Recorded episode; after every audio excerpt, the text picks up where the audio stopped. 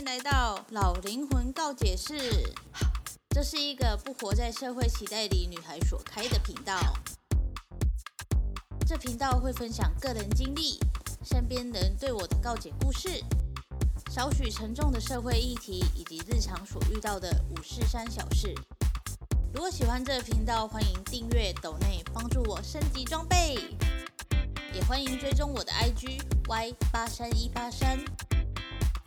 这个节目会时不时的出现英文、韩文以及泰文，有兴趣的朋友可以跟着我一起学习单词哦。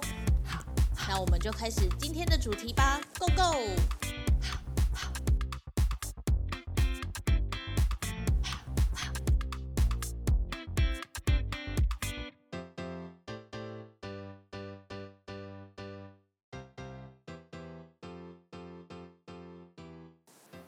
欢迎回到老灵魂告解室。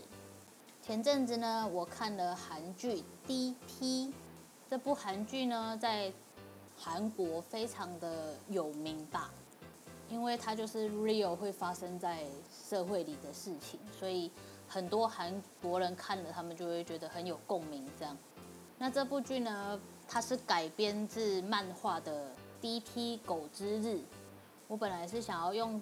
韩文讲这个漫画名称的，但我发现用韩文讲了就变成 D N I，所以 就想说算了，因为韩文的发音是 K A L。我最近在学泰文，所以有时候发音都会混杂一些泰腔之类的，就觉得我的韩文好像怪怪的，那就想说算了。我本身呢是非常喜欢丁海寅的 Hainim。然后，因为他之前有来台湾办过见面会，然后我还有去参加，而且我还买蛮前面的座位票哦。第一次认识海莹的时候是在那个韩剧《当你沉睡之时》，就觉得他的身材很好，然后就很喜欢他这样。后来又在《机智的牢房》看到他，然后就更喜欢他了。所以他那时候要来台湾办见面会的时候，就想说一定要去看看本人这样。但他后来从接了呃。漂亮的姐姐请吃饭之后的作品我都不怎么看了，是因为我觉得就是风格都有点类似，所以我就没有想要看。然后刚好他都是接同一个编剧还是同一个导演的戏，步调都很慢，所以我就没有看。然后最近最近终于他又突破了自己，然后演了 D.P.，然后因为我们都知道黑林是滚拼男，就是当完兵的男人这样，然后。所以我觉得他很适合这种比较刚硬的角色，所以那时候他开始宣传 D.P. 的时候，我就想说我一定要看这样。那今天呢，不是要聊黑林这个人，今天是要来聊聊 D.P. 这整件事情，这个社会的事情这样。我记得第一集的时候就有一个画面让我比较不能接受的是，黑林他就去送外卖嘛，然后他的那个家庭的小孩就出来接外卖。然后明明黑林就找钱给对方，结果呢，那个小孩呢就说谎，就说哦那个外卖人员没有找钱给他，但其实是那个小朋友自己私吞的。然后妈妈就出来说：“你为什么不找钱给小孩？”我比较不能接受的点是，那个妈妈说：“难道我的小孩会说谎吗？”我觉得这件事是一件很。嗯，家庭教育有点失败的状态，就是他没有先确认小孩自己有没有说谎，然后就一一昧的相信自己的小孩。这就像是哦，你在新闻上常常看到的，明明小孩做错事或者是杀人，然后他们就会说哦，我的小孩很乖哦，他应该不会是做这种事情的人。But 我们都不知道每一个人在想什么，就算是亲生父母养的，也不见得会知道自己的小孩在想什么。那时候我就觉得。黑领很可怜，就是被这样误会，然后妈妈也不去交叉认证一下、验证一下，这样就觉得这种家长以后一定会宠坏自己的小孩，就觉得很不 OK。再来就是黑领他进到军队里面，然后军队里面，反正韩国呢，它就是一个很严重、很严重的阶级制度的一个国家，其实跟日本有点像，可是我不知道，因为我不太清楚日本，但是我在韩国生活过，我真的觉得。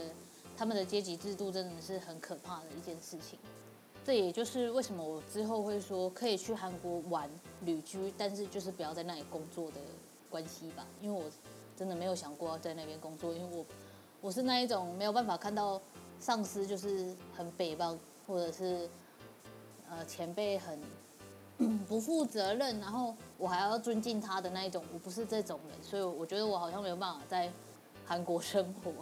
Anyway，反正进去的时候就有一个前辈嘛，他们那个呃上司就是位阶比较高的士官，然后他就在欺负下属，我就觉得天哪，为什么要这样？然后因为他们又位阶很严重，所以上司在欺负你的时候，你又不能讲什么，就是因为阶级制度太严重了，遇到不公平的事情，因为你是最小的，你就必须忍耐下来。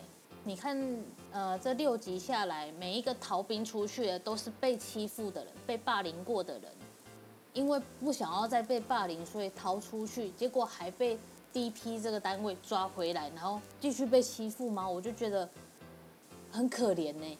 我也不是说被霸凌就应该要逃兵，只是说那一个环境下造成这么严重的阶级制度，然后又这么严重的霸凌。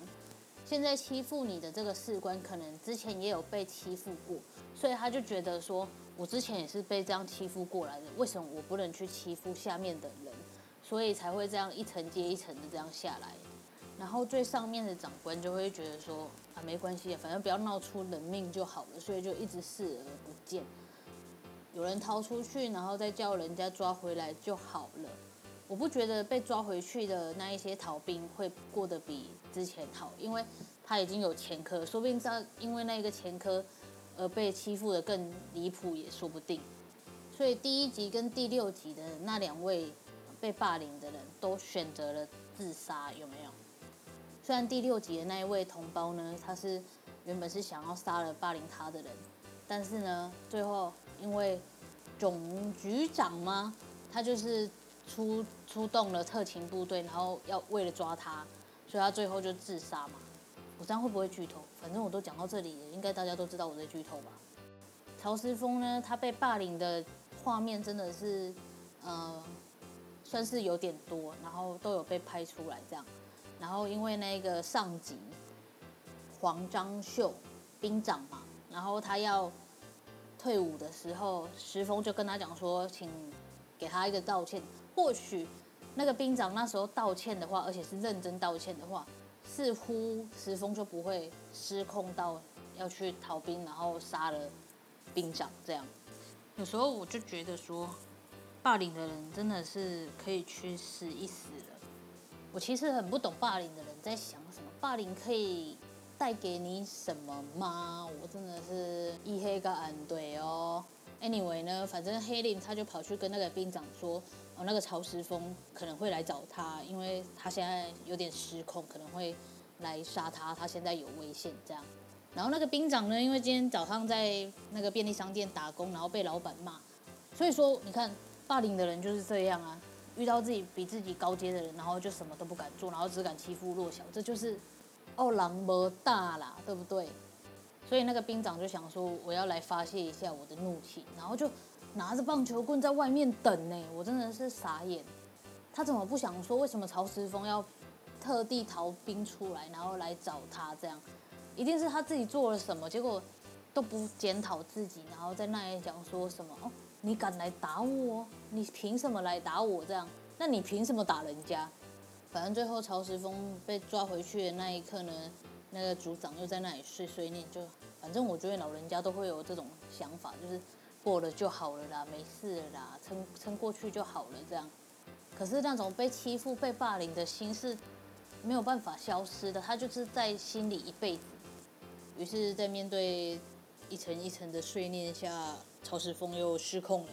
曹石峰跟黑宁的角色很像，就是他们不是不会保护自己，而是怕自己失控，所以没有发展自己的呃能力吗？因为黑宁有学过 busting，然后曹石峰是学过柔道，所以他们两个其实都有足够的那个能力去保护自己，只是位阶上，然后再加上不想把事情闹大，所以他们都选择沉默，然后隐忍这样。但是那个哦，那个未接，然后那个霸凌真的是太夸张了，什么打火机，然后啊，真的是不懂。重点那个兵长发现曹石峰被抓了，还在那里讲说不应该把他抓进牢房里吗？他应该要关起来啊！可是最应该关的是那一位兵长吧？你把人家欺负成这样，而且他又不是只欺负一个人哦，他是下面的人他都欺负过一轮呢，这样干丢啊？你干丢？Anyway，反正那个兵长就被石峰绑架了，然后最后在那个洞穴里。那个兵长有一个机会可以逃跑，结果他还踹了石峰两脚三脚，这样本性难移呢。然后最后发现真的走投无路的时候，才在那里求石峰不要杀了他什么之类的。这真的是吼，你如果一开始不要这么虐待下属的话，你就不会走到这种地步。可是我觉得很可惜的是，兵长最后也没有得到所谓的应有的报应。司法呢，他没有办法保障弱势，我自己是这么觉得的。而且再加上兵长的位阶其实是高的，所以他如果要打官司的话，或许他们就会，呃，整个军队里面就会跟那一些低阶的人讲说，不要把事情闹大，所以兵长可能就会没有事情。那曹石峰可能就真的就是很可怜、很可怜的受害者这样。而且曹石峰最后也知道，就算他自己。现在真的是放掉兵长的话，他就算回到军营里面，一样也是被欺负，而且是被高官欺负，所以他干脆就自我了结了。这样，最后一集呢，就是有一个家属在塔位面前看到黑宁，闲聊了一下，然后就说：为什么要当一个旁观者呢？为什么不救救他弟弟呢？其实我们每一个人都是霸凌的加害者，因为我们明明就有看到不公不义的事情发生了，可是我们将。都装作视而不见，因为怕自己也惹祸上身，因为怕卷入不必要的事情，所以想说不关我的事，那我就不要说什么了，我们就保持沉默就好。我很幸运，在读书的阶段，我并没有碰触到真的用暴力的霸凌，可是班级上也有那种排挤的冷暴力，或多或少都会有，尤其是女生跟女生之间的那一种，我也有被排挤过。班上都会有那种不成文的规定，就比如说这一个 A 同学被 B 同学讨厌，那 B 同学可能就会号召全班的人，就说你不要理他了，不理他我就跟你玩，那你理他我就不跟你玩，什么之类的幼稚的小戏码。那通常呢，班上的人都会跟着 B 同学做。因为 B 同学可能就是有那一点一点的影响力，可能长得很正，或者是很会撒娇。Anyway，反正就是大家都喜欢听 B B 同学的话。这时候我们就是成为霸凌的加害者喽，因为我们视而不见，然后对 B 同学言听计从，所以明明也不知道为什么他们会互相讨厌，可是就自己选边站了。DP 的背景呢是在嗯二十年前吗？还是十年前，哎，可是他拿智慧型手机应该是五六七八年前之类的。那个时代的人选择漠视，那现在这个时代的人肯定也是漠视。所以，我们人为什么不能活得善良一点呢？Peace and love 很难吗？一定要靠欺负弱小来证明自己很强大吗？这就像虐待动物的人，好像要透过杀害动物来提高自己的成就感。又像是杀人犯喜欢听到受害者在那里苦苦哀求不要杀自己，然后所得到的一些成就感，真的是很不必要呢。黑宁在最后跟那一个家属说，真的是很对不起，没有办法帮到他的弟弟。故事就这样结束了。可是能改变什么吗？我觉得没有办法哎。第一，因为韩国的阶级制度不会一瞬间消失；第二，霸凌的人总是存在着。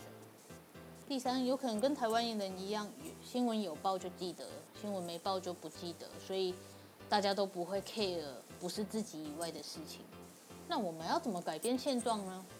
嗯，可能要先从不要漠视开始吧，不要当一个旁观者。虽然，嗯，当第一个出头的人是很崩溃的，就像鱿鱼游戏的玻璃游戏一样。当第一个人总是非常的煎熬，但总是要有人当第一个吧。嗯，我们就从身边做起吧。最主要的还是要保持善良，我们不要就是透过欺负弱小来增加自己的成就感、自己的自信。没有必要啊。而且透过欺负弱小达到成就感，也没有什么了不起的。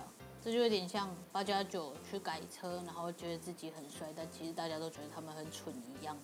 当我们呢处在一个善良，然后且正能量的嗯磁场下的话，这个社会就会渐渐的美好起来。那也不要一直去看那种腥膻色的新闻，比方说哦，今天哪里又呃枪战啊，哪里又抢劫啊，哪里又就是互骂干嘛的？真的这种事情真的不要看太多。因为它就是会拉低你的磁场。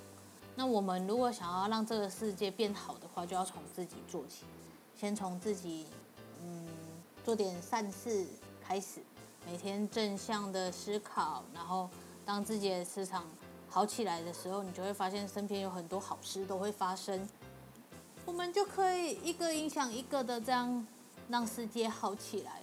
我们真的不要再当什么霸凌者、加害者、旁观者了，真的没有必要。D.P. 对我来讲真的是一个很沉重的剧，因为我很不喜欢暴力，我真的没有办法看暴力，我会不舒服。但是看完这部剧，能带给我们什么省思才是更重要的。那我本来就很善良，自己讲，我也希望我身边的人跟着我一起善良，所以加油这个世界。好的，这就是今天的老灵魂告解释了，我们下次见，拜拜。